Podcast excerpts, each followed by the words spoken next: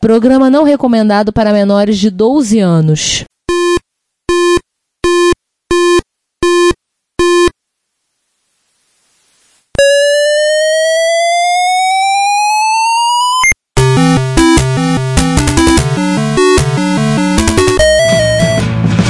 We bought it to help with your homework.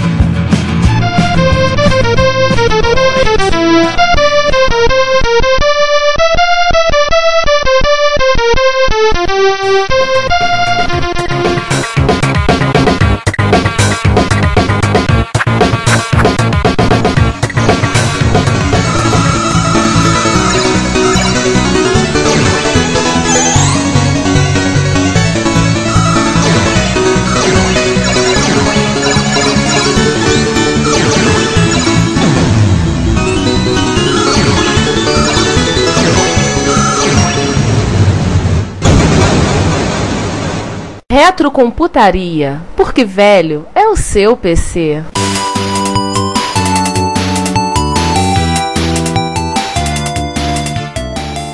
ainda não se cansou de tédio, morreu no processo. vai lembrar que ainda há pouco a gente falou do Apple IIc. Falamos também da família Laser 128 da VTEC. Então, em 1988, a Apple ela acabou tendo que dar uma resposta, entre aspas, à altura, assim como ela fez com o GS, tendo que lançar um Apple II 16 bits, ela fez um upgrade meio que forçado no Apple IIc Plus, justamente por conta. Dos clones. Não, dos clones, do Laser 128. Do clone. É, é, qual era o clock do Laser 128? EX? X. 3,5. 6,6. O que, que a Apple fez? Ela lançou Apple IIc com drive 3,5, rodando a 4 MHz. Você lembra do preço inicial do Apple IIc de 1.200 dólares? Sim. O C Plus saiu a custo de 675, metade do preço. 635, 675 dólares.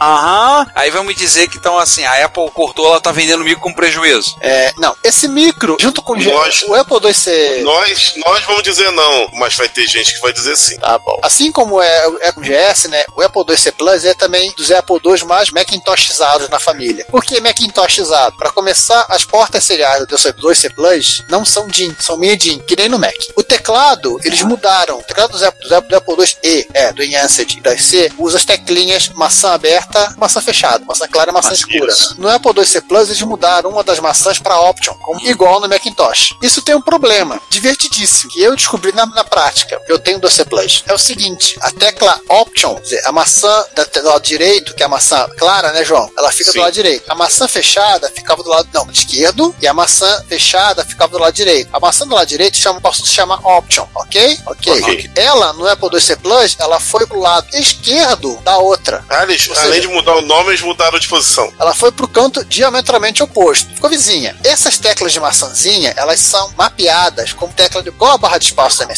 o botão de joystick. Alguns jogos usam esses botões por conta da ordem. Vou dar um exemplo: aquele jogo que, que é um construtor de pinball, eu joguei no Doce Plus, esse jogo ficou extremamente maluco pra mim. Por quê? Ele justamente usa as teclinhas de maçã pra você mexer os pads. Paleta esquerda virou a direita, a direita virou a esquerda. Sim, você tem que jogar com a mão invertida. E uma do lado da outra. Quase impossível você jogar aquilo. Nota mental. Tem definição de teclas nesse Não, jogo? não.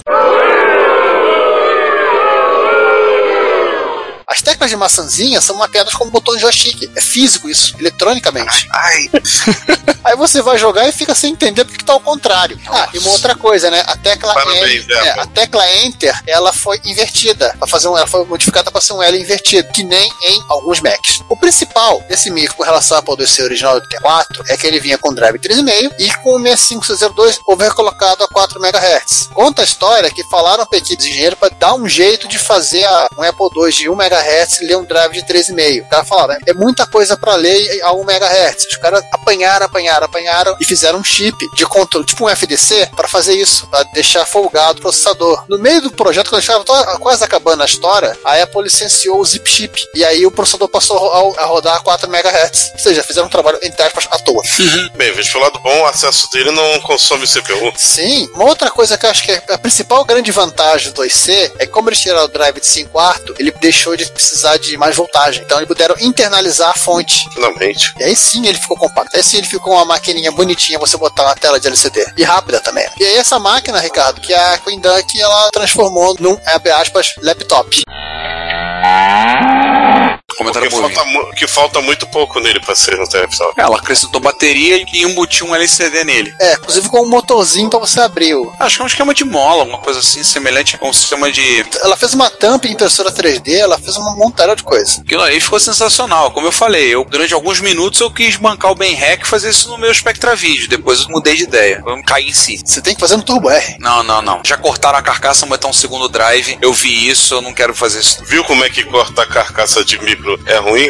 Não, João, mas aquilo foi feio. O cara não precisava ter feito aquilo, não faz o menor sentido. Não precisava mesmo. Então, vamos falar de coisas mais leves e mais soft e companhia. Vamos falar de Vamos. computadores que cabem co- confortavelmente no colo. Esses aí, pelo menos o César pode falar de cátedra, né? Eu também eu tenho NC100. Também, o, É, você vai- Andrew tem. Então manda, Vamos lá. manda ver que a gente vai comer pipoca. Quer dizer, Ah. se a gente tivesse. Vai fa- então vai falando aí que eu vou beber uma água. Vai, fui. Tá. Em 92, Lord Sugar, Odd Vader. I find your lack of faith disturbing. Opa. Lord Sugar apresentou um computador, bom, então um bebê, né? Como ele chamou? Era bebê do, Ele do, chamou do, do Alan. Lord Sugar, ele, apesar dele ven- vender computadores, ele nunca foi um usuário de computador. E ele queria um computador que ele pudesse usar. A gente já contou um pouco da lógica do NC100, que lembra muito a lógica do CPC, do que é aquela coisa, tipo, as teclas com cores brilhantes que pareciam né, computadores de aeroporto, coisa toda. Enfim, mas o NC100 era o equipamento na dimensão de uma folha de papel A4 e era um computador extremamente simples de utilizar. Tão simples que o prefácio do manual de instrução foi escrito pelo próprio Alan Sugar com o NC100, para demonstrar que até ele, que era tecnófobo, conseguia usar o NC. E é um As preço de chamariam 200. ele de noob, né? É, e é um preço de 200 libras à época, né? Hoje em dia, eu não sei até quanto é hoje em dia. Era um computador realmente para quem queria o básico. Você basicamente bater um texto, ler uma coisa aqui e ali. No Japão, a Nakajima. É quem lançou- fabricou as máquinas, né? Não, a história é mais complicada. Nakajima lançou uma versão dele, que é o S210, é, em cinza claro, e aparentemente foi parar com alguns nomes diferentes em vários outros lugares do mundo. Mas espera aí que não é só isso. Uma outra empresa teve a ideia de fabricar uma placa-mãe na Citizen, com a Amstrad fez, para fazer um computador que fosse vendido como um editor de texto mais portátil do que o computador flagship portátil dela. A empresa era Tende. Esse computador que nós estamos falando era o WP2, que era vendido como um editor de texto portátil, até para não concorrer com o, o Tende 100. E era visualmente muito parecido com o NC, né? Não, vi- visualmente você acha que não consegue diferenciar muito um e outro. Aparentemente, quem tem os dois disse que o Tend tem uma tela mais brilhante do que a tela do Amstrad. Hum. Mas, assim, como eu não tenho um WP2, eu não consigo fazer essa. Acho que nem, nem você, Giovanni, tem, né? Um Não, WP2. também não. A gente não consegue confirmar isso. Mas todo mundo que fala os dois tem que a, a Tend conseguiu uma tela mais brilhante do que a Amstrad. Vamos falar rapidamente dos outros membros da. É, o modelo seguinte lançou na Inglaterra, saiu somente na Itália e na França, que é o NC150, ao preço, na época, de 450 euros para os portugueses. E ele é meio que o meio do caminho entre o modelo 100, que foi o primeiro a ser lançado, e o modelo que veio em seguida, que é o 200. Por quê? Porque ele tinha o mesmo software do 200, a mesma quantidade de RAM, do 200, é o mesmo caso do mesmo software, uma planilha eletrônica, e os, três variações de Tetris. Estava na moda jogar Tetris. Por conta disso, ele tinha 128K de RAM. Porém, ele vinha no mesmo gabinete, na mesma caixa, no form factor do NC100. Agora, um momento de curiosidade. O meu NC100 fala na ROM que ele é o 150, mas eu não tenho Tetris.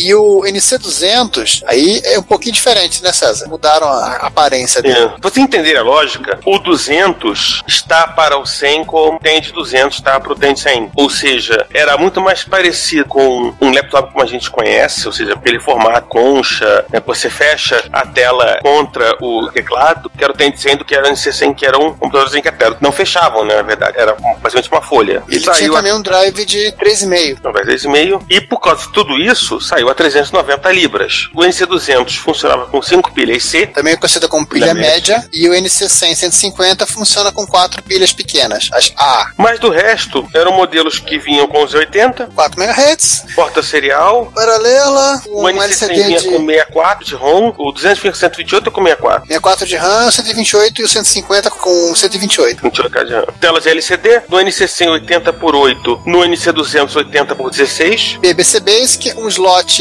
PCMC e acho que só. E um foco, primeiro em processamento de textos, depois naquilo que na época se chamava de PIM, né? Personal Information Management. Porque É, na verdade, enfim, é com todo uma suite de programas para administrar a vida É, agenda de compromissos com alarme, calculadora, agenda de telefones. Não durou muito, porque a- em mais ou menos 90 44, a Amstrad tirou os NC do mercado. Acho que tirou até a parte de computador depois do tempo. É, mas eu acho que demorou um pouquinho mais pra tirar os PCW. Não, os PCW acho que foi até um pouquinho ma- mais pra frente, mais dois anos, mas depois ela só ficou com os clones de PC mesmo. E mesmo assim não durou muito tempo. Depois, depois ela desistiu dessa, digamos, a divisão de computadores e o máximo de eletrônico que- desse, desse nível que ela fez foi aparelho de satélite, né? Aliás, até hoje, a Amstrad, que não tem mais Alan Sugar, hoje a Amstrad é da, da Sky é, Danica, É só eles, thread. faz, isso, eles fazem aparelho de satélite. Eles foram os primeiros a fazer aparelho de satélite, depois a, a Sky comprou a Amstrad de Alan Sugar. Mas nesse meio tempo, lá no Canadá, cadê o Ricardo falar pra cantar Blame Canada?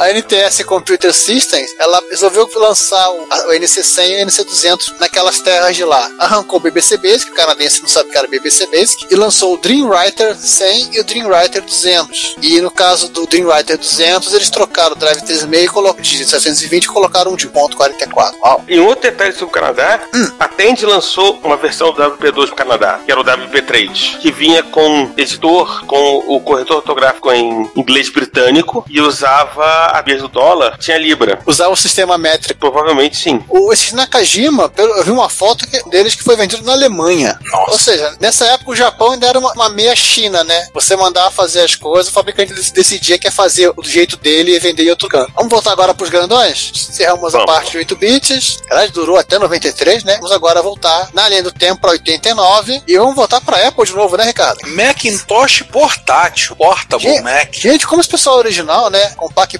Portable, IBM Portable, Macintosh Portable. É, daqui a pouco vamos ter o portable portable. Ele tem rodinhas. É verdade. Essas são necessárias. O Macintosh Portable, lançado a bagatela de 7.300 dólares em setembro de 1989, foi descontinuado dois anos depois com a introdução da série PowerBook, que aí já começou a surgir o conceito do notebook. Notebook com cara de notebook. Isso. Ele tinha um 68 mil rodando a 16 MHz, 1 MB de SRAM, Bingo! drive bingo, verdade, anota aí, SRAM. É, SRAM. Apareceu. Drive de disquete de 3,5 de 1,44, um HD interno de 40 MB, uma telinha monocromática de 9,8 polegadas de matriz ativa, sendo que 640 por 400. Pergunta cretina, 9,8, cara, é quase o tamanho da tela original dela dos iPads, que é 9,7. É quase um netbook. Não, é quase o tamanho da tela dos iPads. E assim, ele foi o primeiro de- dos portáteis já vinha com uma tela de matriz ativa. E vinha trackball embutido no lado direito do teclado. Ou seja, E os canhotos. Tô cagando,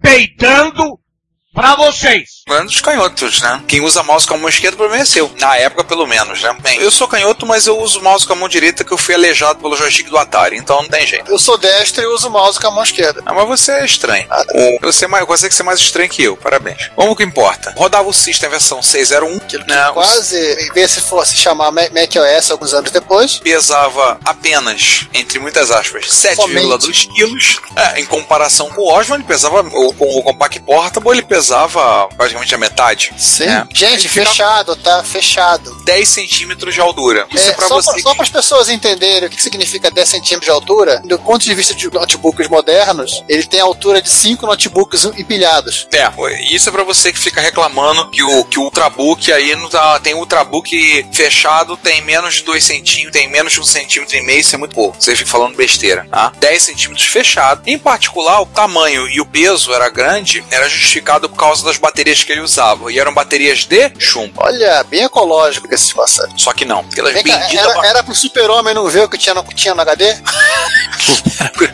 Era por aí. Só que a bendita da bateria trazia problemas. Conclusão. Primeira coisa que tinha. A bateria era ligada em série. Como é que funciona o procedimento, por exemplo, de um no-break hoje em dia ou de uma bateria? Ao mesmo tempo que ele é carregado, quem fornece energia, por exemplo, é a bateria do no-break e ela é constantemente carregada. Os notebooks acabam seguindo pelo mesmo caminho. Ah, nesse não. Com essa ligação em série É, são, acontece. são ligados em paralelo. é, no final, assim, Exatamente. É, é uma bifurcação, a alimentação ela vai, ela bifurca, alimenta os dois. Por onde estiver chegando energia, o circuito sabe o que tem que fazer da vida. Aqui, Aqui não. não. era em série. Ou seja, se a bateria deu problema, não carrega, não liga o computador. Você vai ter que trocar a bateria. Então é um problema aí. Não dá pra você. A bateria tá com problema, não adianta ligar na tomada que não vai funcionar. É, ou seja, você vai ter que puxar o fio e ligar direto. Segunda coisa, ainda falando das baterias. Essas baterias não eram baterias mais fabricadas, eram baterias um tanto quanto raras. E não, não são as únicas do Mercado Livre. Ah, É, são as baterias um tanto quanto raras, conta do seu tamanho e do seu formato. ou seja, aumentou aí o problema. A tensão de saída da fonte é baixa. Conclusão, tinha vezes que o HD não ligava,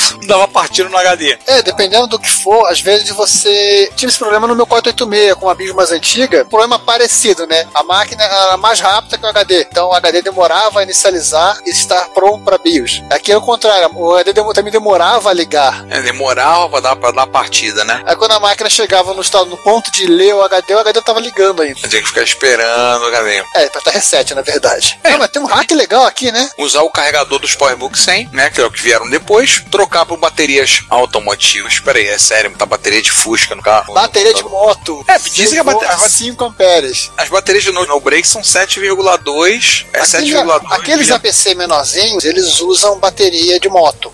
É, todos os modelo. APCs. é, Na, na verdade, hoje em dia, todos os APCs até o de 1500 usam o mesmo tipo de bateria. A diferença é que ele tem duas ou três baterias ligadas. Mas, por exemplo, os no-breaks que a gente tem lá na escola, os no-breaks que a gente tem nos servidores, o no-break que eu tenho em casa é a mesma bendita bateria. Tudo igual, todos a mesma bateria. A diferença é que alguns têm duas baterias ligadas e presas e colocadas lá, encaixadas, funcionam junto, mas é tudo assim. E é uma bateria de moto. Aquela bateriazinha que pesa que nem uma praga, né? Sim. Coisa linda, né? Linda de se ver. Então, assim, aí o cara vai e só substitui pra bateria de moto. Legal. Mais fácil, cara. Simplesmente ele já liga a moto dele e o Mac Portable junto. Aí puxa dali, né? É, ou então arruma a bateria de Fusca e fala lá com teu sogro pra fazer um cabinho pra adaptar com dois pregadores. Dá uma chupeta na bateria do computador, né? e pra fechar a tela, como não tinha iluminação, não tinha backlight, nada, em situações de baixa luminosidade, era muito ruim pra ser lida. É, mas isso aí é normal em qualquer tela que não tem backlight, né? Né, João? A Nin- Mas que em 91 a Apple lançou, a última série ela já lançou com backlight. Poxa, Mas, João, é- a, a Nintendo demorou um pouquinho mais pra fazer isso, né? só uma década. Acho que tá- é, só no Game Boy Advance que ela lembrou que a- as crianças poderiam querer- SP.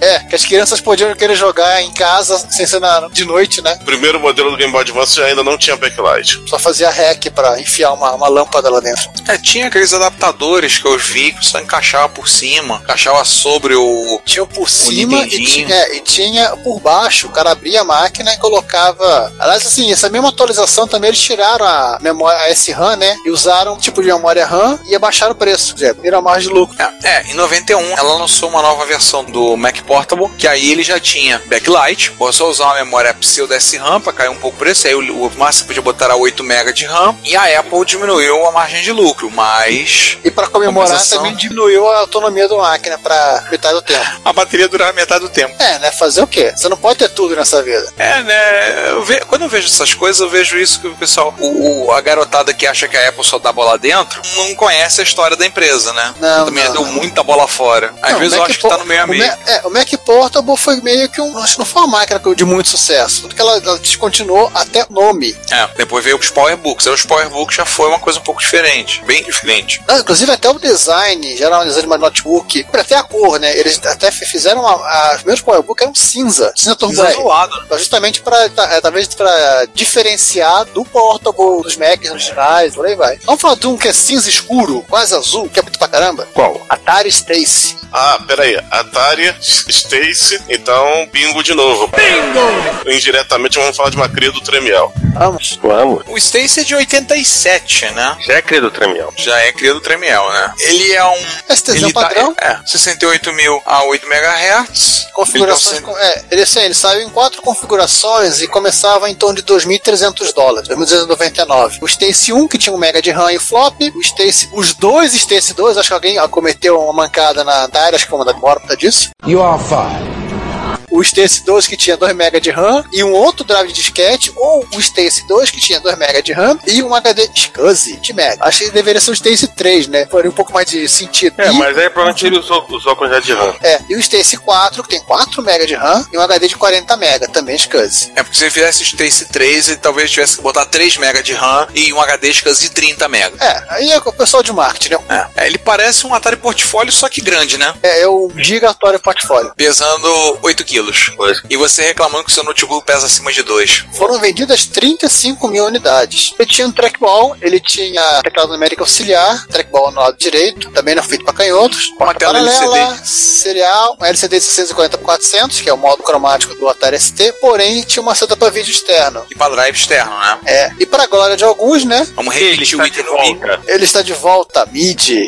Droga, já marcamos no bingo. Marca de novo, tem dois MIDI. No Hermídio. Ah, E não Aliás, mas eu é isso, né? Ah, não, não, é. Pesquisando sobre o pra pauta, sobre o Stacy, eu achei um módulo da CBase, que é um módulo MIDI profissional para ser usado com ele. Aí você liga nele com MIDI, MIDI áudio, MIDI fru e mais algumas coisas lá de controle, e mais um monte de coisa para poder usar. Ou seja, você precisa de um equipamento para controlar o seu conjunto de sintetizadores e teclados, só pesa 8 quilos mais o módulo. É, para música. seja, basicamente pode fazer o seu show portátil de, música eletrônica. Sim. Exatamente. Esse talvez foi, foi o grande foco do Stacy. É, falou aqui, né? 35 mil unidades foram vendidas, pelo menos 35 mil unidades. Ele foi. Aí é um pouco de controvérsia. A gente que fala que ele foi projetado para trabalhar com 12 pilhas média, mas depois eles taparam a porta. Mas em alguns lugares eu encontro informação de que ele foi projetado para trabalhar com 12 pilhas médias, mas foi feito um módulo de bateria de níquel cadmio que você poderia conectar a ele, carregador, né? Que dava mais ou menos 10 horas de autonomia, algo assim. É, As pilhas davam 5, né? É, as pilhas davam 5. Esse módulo ainda funcionava, você poderia ter 12 pilhas, recarre- ou seja, uma grana que você ia gastar de 12 pilhas médias recarregáveis, você poderia usar dentro da máquina também. Eu não Nossa. consegui encontrar muita informação sobre isso, mas eu encontrei meio ambíguo. Gente que fala que usava pilha, gente que não usava pilha. Então, Não. ah, mas 5 horas de autonomia é coisa pra caramba, poxa. De repente, se você for fazer uma rave, não. É, se for fazer uma rave, você liga no gerador da rave, mas se for trabalhar na. Pô, dá, dá pra você fazer Rio-São Paulo de ônibus usando o computador, quase a viagem inteira. É, né? O risco corre o ônibus dar uma freada. É. Aquilo ali, vai- aquilo ali Mas você um vai,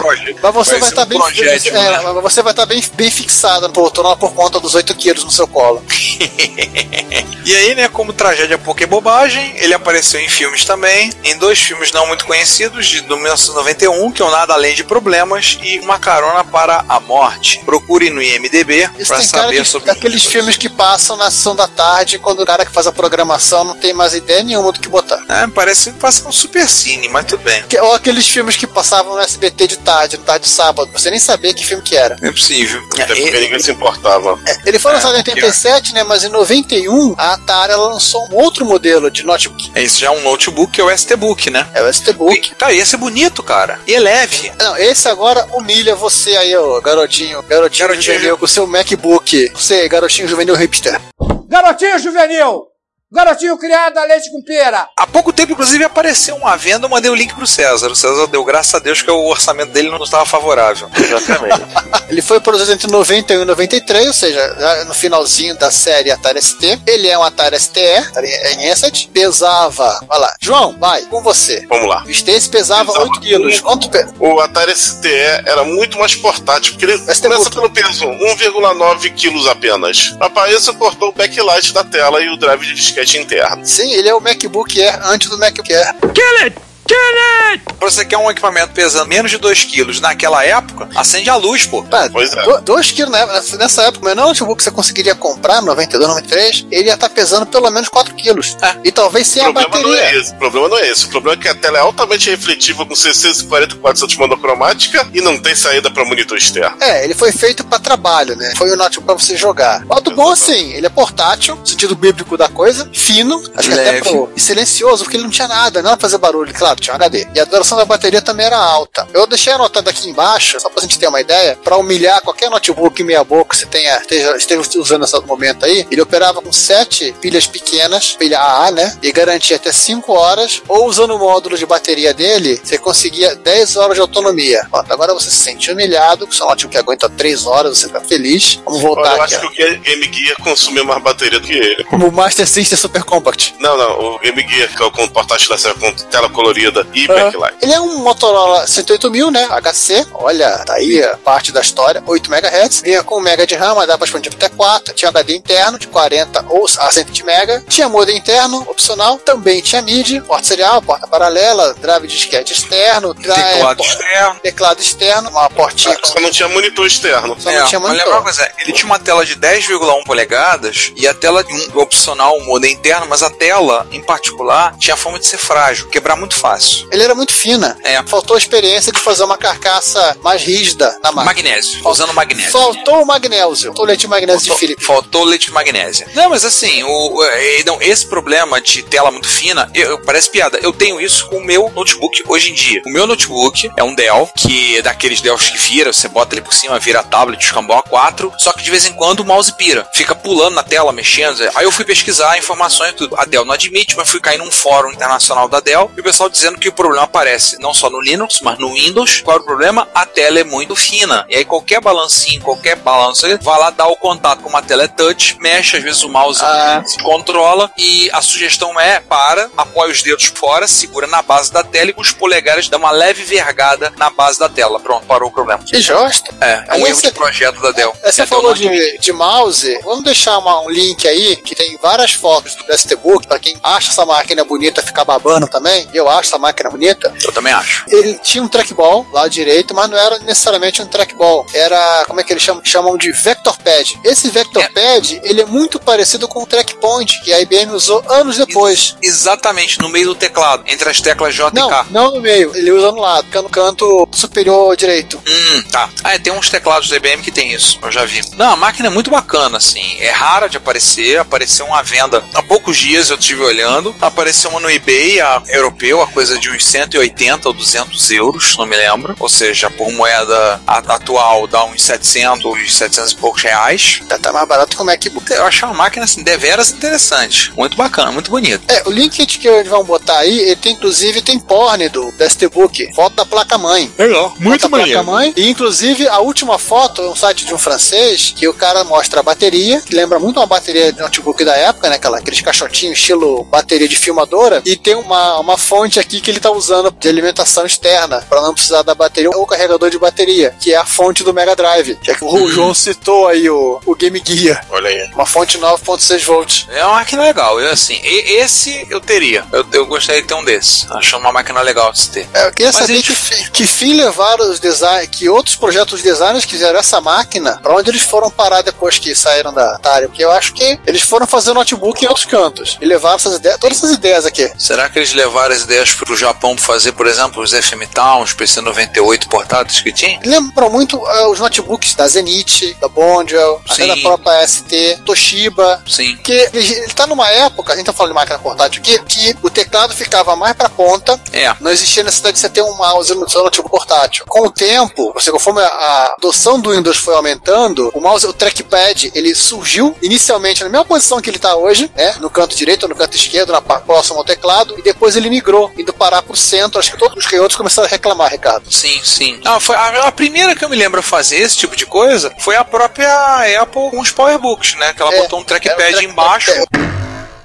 Trackball, trackball. É, é, É, mas, trackball. é, mas aí tinha uma diferença porque o, o, o mouse é parte integrante do macOS. Sim. É diferente, no caso dos PCs, em que na verdade a necessidade do mouse só veio aparecer lá na frente com o Windows. Antes Sim. disso não havia necessidade de você ter o mouse. Você, por exemplo, se você hoje. Tanto é, que a Logitech. é, no, no- é, no mundo MS-DOS puro, por exemplo, se hoje você for comprar. Um exemplo. Ah, hoje, mesmo hoje em dia, você vai comprar um, um laptop, um notebook MS-DOS para usar programas de MS-DOS para jogar jogos de MS-DOS, você não precisa do mouse. Então, você pode, por exemplo, fazer notebooks menores, porque você não vai precisar do, do espaço para que você tenha não só o trackball, mas sim toda a eletrônica que o trackball precisa. Ah, Você tem Ah, hein, hein, César, a, a própria Logitech e outros fabricantes de mouse, na época, eles tinham, abre aspas, trackpads específicos para mouse, para, para computadores É. portáteis, que era um equipamento que você afixava na lateral do seu laptop, de Google, lado direito, lado esquerdo, para você ter um trackpad, porque ele não vinha nos equipamentos. Hum. Le- Lembra de um- uma máquina portátil da HP, primo da HP 95, acho que é HP 200LX, ou algo parecido, que já vinha, não rodava DOS, rodava Windows, Não, não lembro. Enfim. Era Essa máquina- né? O Jornada. é, não, não, antes do Jornada. Havia o HP 95, tinha MS-DOS, rodava Lotus. E você teve logo em seguida, acho que era Omnibook. Vagamente, honestamente, me lembro vagamente. É, HP Mon, Omni, a série Omnibook, ela foi um dos primeiros portáteis da HP, rodavam DOS e ela vinha com um apetrecho muito curioso que fingia que era um mouse. Aqui, ó, deixa eu pegar, mandar pra você. É um modelo já com tela.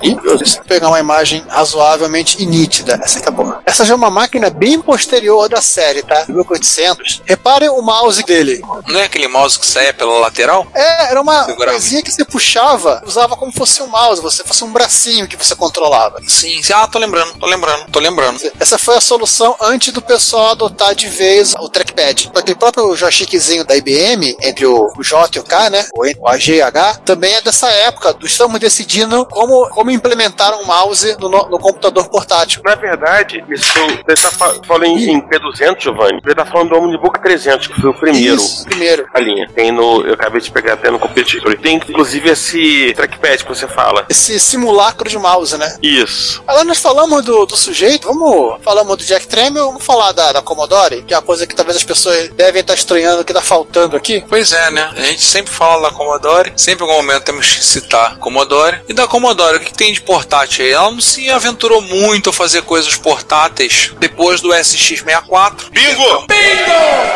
que tinha 1541. Exatamente. É um bingo. Dois 15 Verdade, 41, né? verdade, Cara. tinha 241. Gente, mais um episódio que fechou todos os itens Não, do bingo. falta o Parabéns design nós. italiano. Falta o design italiano. Cara, Vai ter, vai ter, calma. vai ter. Assim, eu vou dizer que a gente já fechou. Então, assim, o que, que a Commodore fez? Tem dois exemplos aí, duas coisinhas, né? Que era o HHC 84, que O na HH. prática.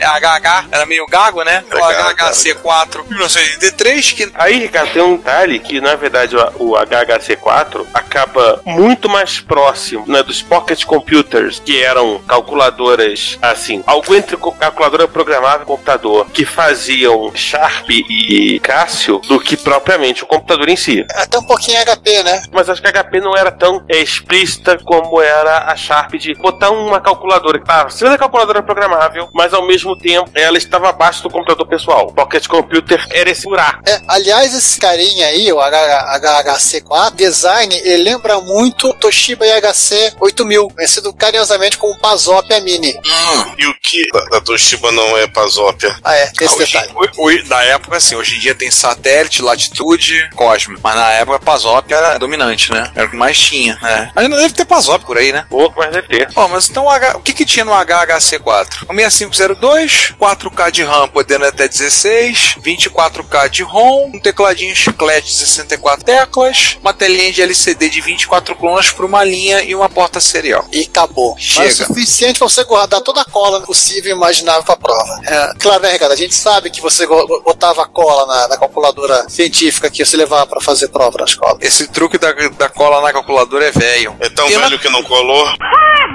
Não, é tão velho que não cola. Pronto. Ui, essa foi doce. É, uma outra máquina que, se- que seria portátil da Commodore é o Commodore LCD, LS, é, opa, LCD não é LSD, de 85. Em parte, ele é uma ramificação do, da- do projeto do Plus 4, aquele computador que o João ama de paixão. Aliás, o próprio Bill Hurd ele trabalhou nesse projeto antes de ser amaldiçoado pelas forças ocultas e jogado para o C28. Ele tem um vídeo que demonstra essa máquina. Ele seria uma máquina 8-bit, não seria compatível com 64, não seria compatível com 28, não seria compatível. Ou seja, seria compatível com ele mesmo, olha lá. Que Aliás, vale, vale a pena assistir porque essa máquina ela tinha preocupações muito interessantes, principalmente por conta do LCD, ser um bom LCD, e o teclado também. Quando você olha o teclado, o teclado foi feito, foi feito pela Mitsumi, ele lembra muito o teclado dos notebooks atuais. Eles tiveram todo um cuidado em fazer um teclado, teclas sensíveis, mas sem ser muito chato. O espaço entre você pressionar a tecla e chegar no final, que é o que dá o desconforto do teclado dos notebooks. É o curso da tecla, né? É, vale a pena o vídeo pra aí. E aí, pra gente começar é, encerrando o papo, né? Vamos falar do que teve coisa no Brasil? Vamos. No Brasil, nós vamos lembrar, é claro, do Solution 16. A gente, se nós não falarmos do Solution 16, a gente vai apanhar. Sim. O Solution 16 foi lançado pela, CP, Computadores Pessoais, ou seja, a Prológica, em 1987. Eu acho que o XT era a segunda versão do Solution 16. A primeira dele era PC, bem PC. Era aquele micrão clássico, processador 8088 a 407 MHz, drive de 5 quarto, e alguns deles com HD, de 20 HD mega. de megabytes, Winchester. Winchester, É, o Winchester de 20 megabytes, aquele tubão lá enfiado dentro da carcaça. Aí vai esse link que eu achei aí, o cara tem porn Solution 16. Você pode ver ele por dentro. É, e tinha tecla colorida, inclusive. Tecla azul, Ele amarela. tinha um design quase italiano, né, João? Opa, ele não, não tinha nenhum Olivetti que era meio parecido com ele, não? Não, não. Eu olhei pra ele rapidamente. Depois de ter visto mais fotos, ele me lembrou, sabe o quê? Você vai rir. O próprio CP500. O CP500 É, eu acho que tem um, um detalhe que o Solution 16 estava muito dentro do ethos da época dos PCs transportáveis, que você fechava, como você usava o CRT, É. fechava o teclado e fechava a tampinha dele. isso, fechava e aí você fechava o teclado, usava uma tampinha e, e carregava. Não, chamava um amigo pra carregar com você. 10 quilos, né? Não é só você que tá falando isso, não. Quem fez o porn também acha. que ele parecia CP500. É um monitor de 12 polegadas que ele tinha, princípio de 12 polegadas. O teclado parecia o Model F da IBM, bom teclado. Então ele fechava o teclado por cima da tela, dois drives, alguns modelos vinham com HD no lugar de um dos drives. Eles traduziram o MS-DOS da época para SO16 e fizeram algumas É o graças. SO 16. Eu sou 16, eles pegaram. Era o DOS 2.11 da época, que era a primeira versão que deu suporte HD, diretório, o primeiro a ter suporte à página de código, pesava seus 10 quilinhos. E é curioso que assim, ele é tão pouco, né, por baixo, realmente, eu tô lendo um texto aqui. Curioso como ele é pouco lembrado. É uma máquina até legal, eu lembro de ter visto muita propaganda dele, muita, muita, né, Um programa, eu acho que quando a Record voltou a operar no Rio de Janeiro, ela tinha um pro- programa voltado para o público jovem, da época, hoje senhores de idade, e que os apresentadores tinham no cenário um Solution 16 para mostrar a modernidade. Eles eram jovens. É, né? O pessoal do na época fazendo cagada desde muito antes, né? E tinha até aquela coisa que é teclas em azuis e amarelo esse ano, né? Em homenagem ao Spectre. É, ele tem azul e amarelo. É, eram as cores, era bem new wave isso. Uma outra máquina nacional, pode considerar assim, portátil, até porque ele também tinha alça, é um computador que a CCE lançou por volta de 87, 88, que é o MC5000 XT. O executivo XT, né? Que era MC5000 um. puro, MC5000, tesão padrão. Ele era um Apple IIc grandão, né? É, se você pegar uma foto, você vai ver que ele, ele lembra muito o nosso amigo Apple IIc, só que ele é mais esticadão. Você vai lembrar, você tá falando de máquinas aqui, também me lem- me lembrou dele, me lembrou também a máquina da Bondwell, que era uma empresa do Rio de Janeiro que lançou, que era uma cópia cuspida escarrada, ou esculpida em Carrara, né? Como se fala, como é o certo, do Compact Portable. A tela, inclusive, era fósforo âmbar. Na verdade, uma coisa que eu não consegui compreender ainda é que é o seguinte, existia uma, uma Bondwell do Brasil, que ficava em Jacarepaguá, inclusive, no Rio de Janeiro, e tem uma Bondwell lá de fora. Obviamente não deve ser a mesma Bondwell. Não, com certeza, certeza. com certeza não era. Ela apenas aproveitava da marca. Oh, fatal. Queria lembrar só uma coisa do 5000, é que eu lembro de ter visto uma reportagem da CCE que eles fazeram uma tela de LCD para usar com essa máquina. Ela era tipo uma caixa que você fechava, tipo um porta-disquete 5 quartos, você abria, a tampa, né, virava a base do monitor. Ela, ela foi feita para ligar nessa máquina. E claro, ele também tinha uma alça de transporte. E isso é o que separava os homens dos meninos. Então, portabilidade para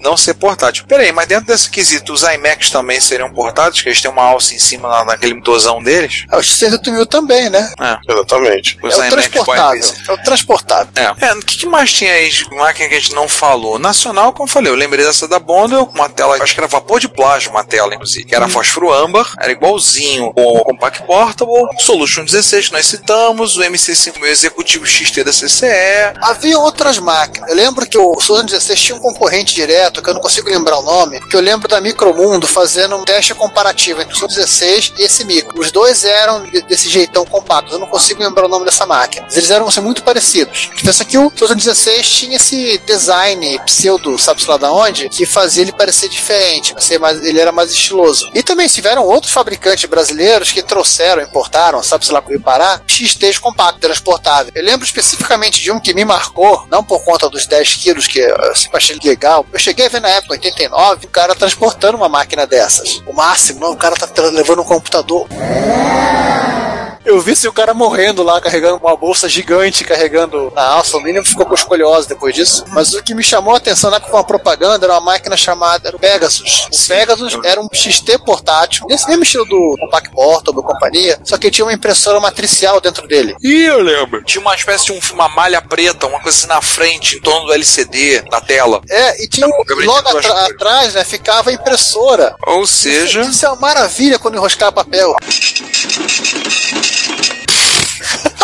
Ou seja, era grande, pesadão. Lá do bom o cara falava, eu carrego pelo menos uma coisa só. Só pra gente somar, já que a gente falou muito dos Estados Unidos, Europa, tudo. Ô, João, Oi. você que manja mais dos Paranauê lá das terras do olho puxado, né, do Japão, o que que teve, você lembra agora, claro, falar de portátil? Além de Wapuro, FM Town chegou a fazer notebook, né? PC 98 também, né? Tem. PC 98 tem uma linha gigante de notebook. Esse que é o problema, né? Ela é gigante. Tudo pra Acho PC que 98. São, são muitos modelos de tanto do 01 quanto do 21. Uma observação. Eu acho que a gente precisaria fazer um episódio parado só pra contar Será o episódio 700. Desses micros portáteis japoneses, porque tem muita coisa, tem variações de todos os tipos. Mas acho que a gente falou também é aquele negócio. A NEC, do que eu vejo, do pouco que eu entendo do assunto, a NEC, toda a linha PC de PC 98, a NEC sozinha fez mais variações que todos os fabricantes de MSX juntos, né? Com certeza. Então, assim, eu acho que pelo menos dá uma pincelada por alto. E só um detalhe, a NEC, em algumas linhas, ela, como a 6001 e a 98001, ela licenciava para outros fabricantes. Então, no caso do PC 98, teve que ela fez e o que a Epson fez, porque a Epson foi uma fabricante oficial de PC 98 licenciado. Aquele, Aquele da PC Sony Club, também, né? aquele PC Clube. É o PC Clube da Epson. Epson Sony. PC Clube da Epson. Sim, eu, eu posso citar ele porque ele é um quase transportável. Ele é um, PC 98 com uma carcaça que lembra muito um, um MSX ou um Amiga, praticamente do mesmo tamanho, só é um pouquinho mais alto. E o. Ele usa dois drives de 3,5, ele é baseado no modelo do 9801, com vídeo dele que já tinha 16 cores 4096, som FM embutido, isso é um grande feature dele, dois drives de 3,5, se eu não me engano, acho que eram 512 de RAM, e saída pro monitor padrão dele, que é um puro e simples RGB analógico 15. Quem tem essa máquina é o Alfredo Henriques. Ele tem o E PC o F- Club. O Juan vendeu o PC Club. Entendeu, né? E tem o FM Towns Sim. também, né? O FM Towns também teve uma linha de portáteis, se eu não me engano. A FM Taos tem, que por acaso o Alfredo também tem, dois modelos de notebooks que foram usados para muito em educacional. Um deles, se eu não me engano, tem uma placa de rede embutida para comunicação de fazer rede com outros FM Taos e eles são da linha educacional do FM Taos. Todos eles têm CD-ROM embutido, dando boot diretamente pro por ele, telas coloridas, som estéreo e, se eu não me engano, acho que eles são 486 ou Pentium, agora não me lembro. Ah, tem saída de joystick padrão do FM Taos, que também é padrão MSX e, e outros micros japoneses, e ele é 100% compatível com os outros modelos e com videogame. Então todos os jogos que rodam nos outros modelos rodam nele. Se eu não me engano, assim como o PC Club, esse notebook também tem um slot do, pa- do padrão convencional do micro você colocar as funções. Sim, ele é um notebook com um slot. Ele Ah. não é muito pequeno como um notebook, né? Ele é meio trambolhaço, mas com certeza ele não pesa 10 quilos. Ele pesa 6, se eu não me engano, 5. É pesadinho o notebook. Ainda- Ainda não vale uma hérnia. Já não vale pra ele. Vamos fechar então? Pra falar que aquela linha portátil da Tandy, a NEC fez um clone, que na realidade é da Kyocera, né? A, a NEC também teve o seu, que é o NEC 8021, não confundir com 98 ou com 88. Não tem ele nada é a ver. basica- ele é basicamente um, um NEC igual um Tandy 100 ou um Tandy 200, O que eu acho, só pra, só que é a versão da NEC. só pra terminar, eu acho que tem um ponto que até acaba servindo no meio de pontos de corte. Acho que dos dois episódios, né? Tanto desse como do episódio 7, que é uma decisão extremamente importante da FAA americana, né? A FAA é a ANAC deles, em 93, né? É, ma- mais ou menos em maio de 93, ela, assim, como ninguém conseguia definir o que era um micro portátil, transportável, Arrastável. malável, arrastável, companhia. Baga- Bagajável, como falamos. E o pessoal eh, devia ainda insistir em querer usar durante o voo, e algumas companhias aéreas, cada uma tinha suas próprias regras, ela resolveu definir o que, que era um computador portátil. Aí foi definido que eram os computadores que eram considerados autocontidos, né? Sim, Então, tava Ó, tudo tá numa tudo peça junto. É tela, teclado, mouse e bateria, estão numa coisa só. Isso é um micro portátil que você pode usar durante o voo. Ou seja, CP500 com duas baterias de Fusca não rola. Pois é é. isso que eu ia falar. Provavelmente alguém deve ter botado alguma coisa meio gigante no voo. Olha, norte- é, é, porque- estadunidense tende a ser sem noção. É, porque não era Sim. simplesmente isso. Tem que lembrar, quando se fala parte de porta, de portabilidade, os Estados Unidos tem uma característica muito peculiar, que são os voos cross-country, chamam. Ou seja, É. você voa, por exemplo, de Nova York a Los Angeles. Você tá falando aí de voos de 4, 5, 6 horas. Doméstico. Você, doméstico. Quatro fusos. Você, ele- você cruza os Estados Unidos de leste a oeste. É, Chega na hora que você decolou. né? Dependendo do caso, Aqui pra gente é decolou. até normal também um voo extenso desse, por exemplo, a gente. Não, assim, É, não, mas no não, Brasil não, tem dois não, fusos, o, o, o João, É, mas aqui você tem menos fusos, exatamente. Ô, João, mas se você for olhar, a, por exemplo, a maior parte da malha aérea brasileira é voo de duas horas, duas horas e pouco. É, que a Mas gente, não, São Paulo a, gente é- não tem, a gente não tem tanto costume de se ir pro Nordeste, né? Não, É, você não assim- tem tanto tráfego assim. O, o- o voo mais longo no Brasil você vai fazer tipo. O comum seria para Manaus. Três horas e meia, quatro horas de voo. Não, mas não é um assim- voo tão comum. E o Brasil, como falou, tem, tem quatro fusos horários, mas na prática tem dois. Quase todo estão presos Não. em dois fusos horários. Assim, se você for olhar em termos econômicos, por que, que as pessoas viajam? Esse não é um podcast sobre viagem, mas enfim, É. desculpe o parênteses. Até porque acho que é importante pra, pra gente, a gente entender um pouco por que, que tipo, determinados experimentos acabaram abruptamente em 93, 394. Então, o que, que acontece? Você ou viaja a férias ou você viaja a negócio. Você viajar de férias, É uma coisa. Se você não viaja toda hora. Mas o viajante de negócio, às vezes, ele tá viajando toda semana. Às vezes ele tá viajando duas, três vezes por semana. Às O vezes, principal, assim, o principal às vezes- ele está viajando no horário de trabalho. isso, ele tá viajando no horário de trabalho, né? Então, pra ele, por exemplo, na prática, a maior parte das viagens são as duas, no Brasil é duas horas, duas horas e pouco, e é o mesmo fuso. Rio São Paulo, que é 50 minutos, São Paulo Brasília, que é uma hora e 40, uma hora e 30, por aí, máximo duas horas, duas horas e pouquinho. Nos Estados Unidos, nesse ponto é bem diferente, porque você tem a Nova Inglaterra, Ô César, eu tô pensando aqui agora, o cara sai de Nova York 8 horas da manhã, vai pra Los Angeles, Seattle, chega 8 horas da manhã. Ou seja, o dia continua pra ele. O cara tem, no Noroeste tem a costa do Pacífico, né, tem a Califórnia e tal, e você tem 4 horas, 5 horas, 6 horas de viagem entre um e outro, dependendo de onde você tá saindo. Então, a utilização como ferramenta de trabalho, quando você tem que trabalhar viajando 4, 6 horas, porque você vai, por exemplo, você mora em Nova York, vai passar a semana em Los Angeles, ou você vai passar 2, 3 dias em reunião em Los Angeles, você vai ter que trabalhar, você não pode ficar parado, não pode passar 5, 6 horas olhando nuvem do céu, porque o trabalho não quer saber, o bicho tá pegando, você tem que terminar a tua planilha, você tem que terminar o teu relatório, etc, etc, etc. Então, para, assim, no caso, essa decisão da FAA, de quando ela define que tem que ser autocontido, basicamente definiu o tipo de computador portátil que a empresa vai comprar. Você define o computador portátil que a empresa vai comprar, em algum momento as pessoas vão acabar comprando também. Sim. É porque, por exemplo, o Stacy, que tinha uma- um módulo de bateria externo, dançou nessa. Vou pegar É. um exemplo interessante. O ST-Book funcionaria. Sim. Mac Portable esquece. Sim. Fora que o cara tá com 8 kg no colo durante 6 horas de viagem, o cara. Uma outra coisa, micros portáteis que não tem te- monitor, ou que não tem uma, uma tela embutida, também dançam. Também não, fato. O Apple IIc, por exemplo, que tinha tela LCD separada. Não podia. Podia, entendeu? Mas, por exemplo, o Amstrad podia, o N100 podia. Sim, você, 200. o NC200 podia, você simplesmente podia trocar pilha. Você tinha que levar pilhas, né? Levar pilha. E aí, é uma outra história, se vão deixar, hoje em dia, por exemplo, não deixam pilha entrar. Ou assim, em 93 não era problema, mas em 2016 é. Mas então, a partir de, de 93, se definiu um tipo de computador que é hoje o que a gente chama de, de, de notebook, notebook clássico. Sim, a maneira como ele é. É que vem a definição. Entendeu? Que, que vem com monitor, vem com, com tela, vem com teclado e vem com a bateria. E aí acaba meio sendo o nosso ponto de corte, né? Sim. Essa decisão Corte- da, da ponto de corte, ele acaba, inclusive, ele sendo. É, acaba quase sendo contemporâneo do nosso ponto de corte padrão, né? É, Questão de seis meses, talvez. enfim. Bom, acabou, né? Acabou. Acabou. Faltou o design italiano. Como assim? Em 16. Pra Ah, aqui. Fui, fui eu que marquei toca, desculpa. Então. Design italiano. É, chegamos perto. Chegamos lá. Bom, mais um episódio nós terminamos bingo. Ricardo, Ricardo, vamos um dia, vamos, vamos lembrar de mostrar para as pessoas que a gente realmente tem um bingo que a gente imprime em cada episódio a gente gravar. Sim, temos Exato. cartelas de bingo personalizado retrocomputaria. Exato. Aí a gente podia abrir uma lojinha começar a vender as cartelas de bingo, hein? Sim. Ou vamos fazer uma pesquisa de mercado? Vamos, vamos fazer um bingo. Manda pra esse mercado. É, se você quiser uma cartela de bingo personalizada da Computaria, comenta aí que você quer uma cartela de bingo personalizada da Computaria. Vamos, vamos man- ver. E nós vamos mandar no seu inbox. Vamos ver. E se você quiser também, em, tipo, em meio físico, também coloca aí embaixo. É, a gente vai mandar o PDF pra você imprimir. Exatamente. Pronto, pesquisa de mercado. Agora a parte que conta. Bom, feita a nossa pesquisa de mercado, acabou. Acabou. Acabou, acabou o 70. Acabou. 70, 70, 70 de novo. Não conseguiu 70 mais uma vez. E não conseguiu 60 e chora. Aham.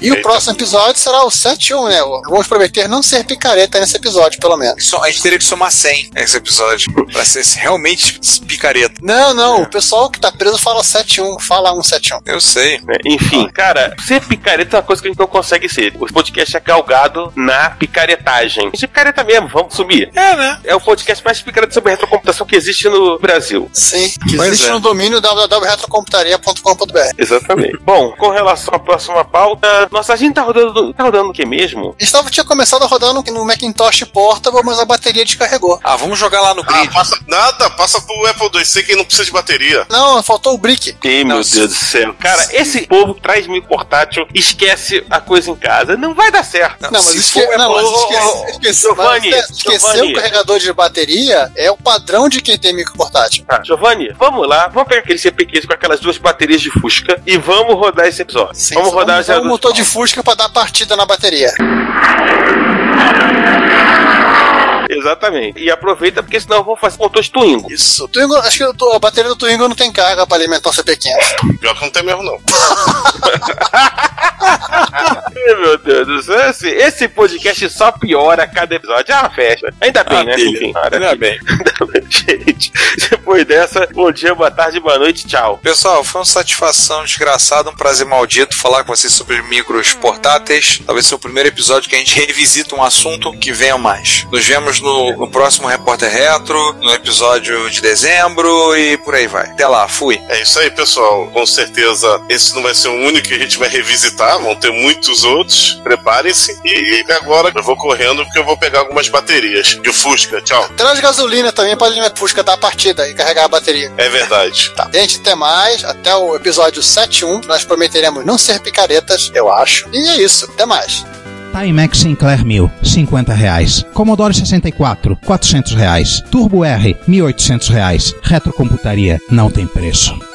Se você quer enviar um comentário crítico, construtivo, elogio ou colaborar com as erratas deste episódio, não hesite, faça. Você pode falar conosco através do Twitter, no usuário arroba retrocomputaria, pelo e-mail retrocomputaria.gmail.com ou colocando comentários no post desse episódio em www.retrocomputaria.com.br. Lembre-se sempre do que dizemos. Seu comentário é o nosso salário. Muito obrigado e nos vemos no próximo podcast.